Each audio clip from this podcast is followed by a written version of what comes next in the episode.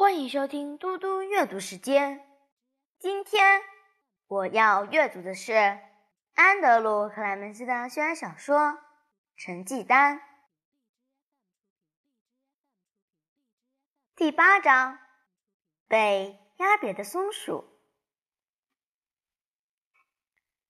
星期二早上，学校前的马路上躺着一只死松鼠，它在那里好一阵子了。有一群路人站在人行道上，每当有车子碾过松鼠尸体时，他们就鬼吼鬼叫。上学途中遇到这种事，实在不是好的开始。这让我觉得，作为一个人类，并不是什么光彩的事。在导师室中，诺伊斯老师拿给我一张纸条，上面写着。午餐后，请马上到秦德勒博士的办公室报道，并请准备第六、第七节课都要留在那里。真是讨厌的消息！这两堂课是自然和音乐，都是我最喜欢上的课。我知道要做什么评估，特别为我举行的。第一堂语文课一开始有一段自习时间，我坐在阅读区。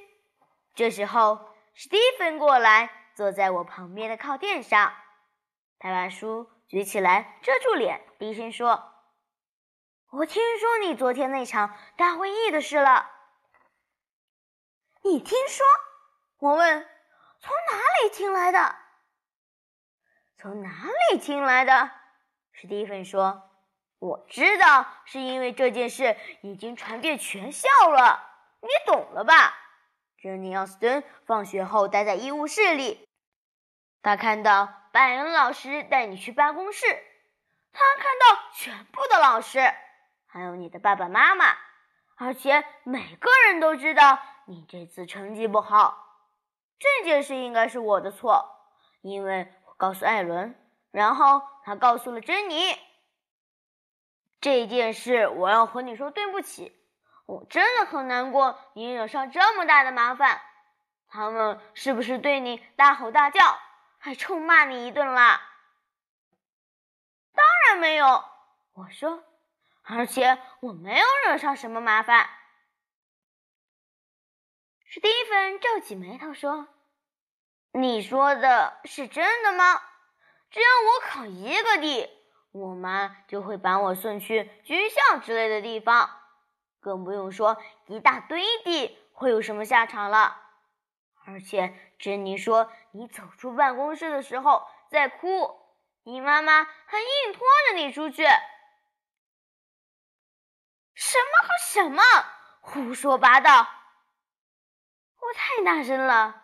正在看书的诺伊森老师抬起头来，皱着眉头看我。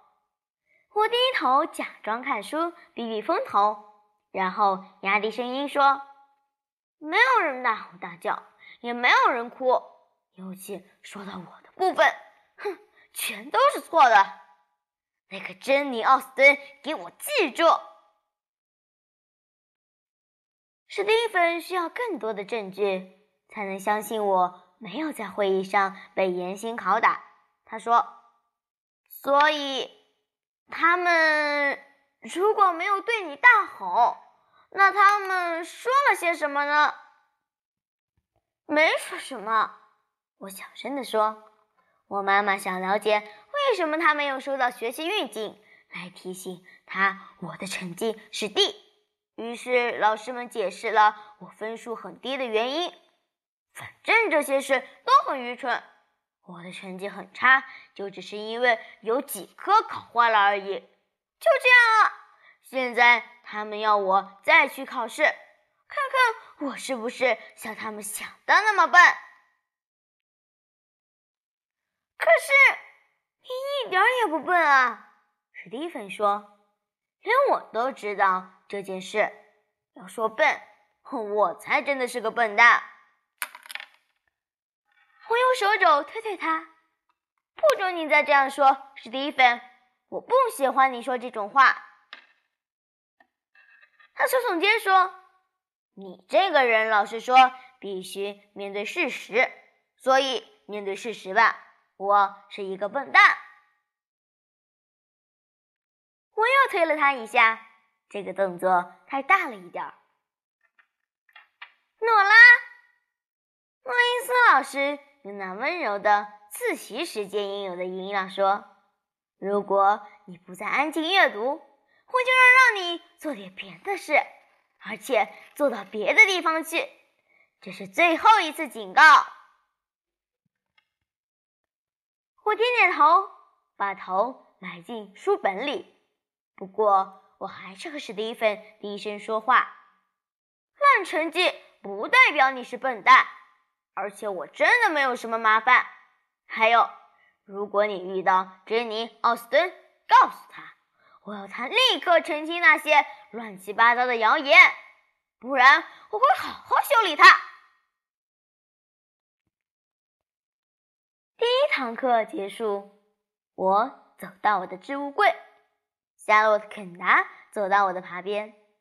夏洛特每天都绑不同颜色的发带，而且他总是用两手把书和笔记本。紧紧的抱住，他会小声说话，可是像洛特的那种小声啊，方圆五米内的人都听得到，所以我还听得清楚他到底说了些什么。诺拉，我听说你的成绩了，你的分数，他们一定是搞错了吧？现在怎么做呢？你想过把分数要回来吗？如果你真的要到分数的话，我可受不了。我努力摆出史上最甜美的微笑。夏洛特，你完全不用担心，我不会去要分数，我发誓。他说：“这样啊，如果有什么我能帮上忙的地方，尽管叫我好吗？因为我的成绩几乎都是 A，而且。”如果你需要的话，我真的很愿意帮你，好吗？我努力看着夏洛特，想分析出他的表情或眼神中有没有尖酸刻薄的味道。没有，一丝丝都没有。夏洛特说的每个字都是真心的。他也不是爱表现他的好成绩，只不过是单纯陈述一个事实而已。所以我微笑着说：“夏洛特，谢谢你，你的话让我觉得很温暖。”我这句话是发自内心的，因为夏洛特真的是为我感到难过。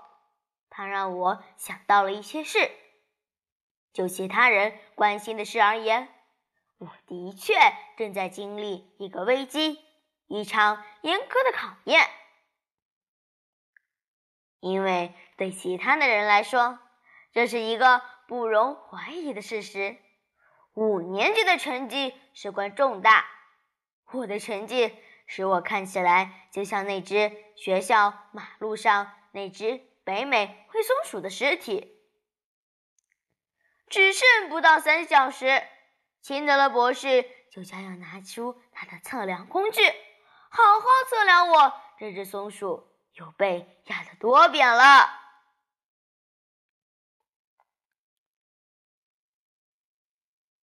谢谢大家，我们下次再见。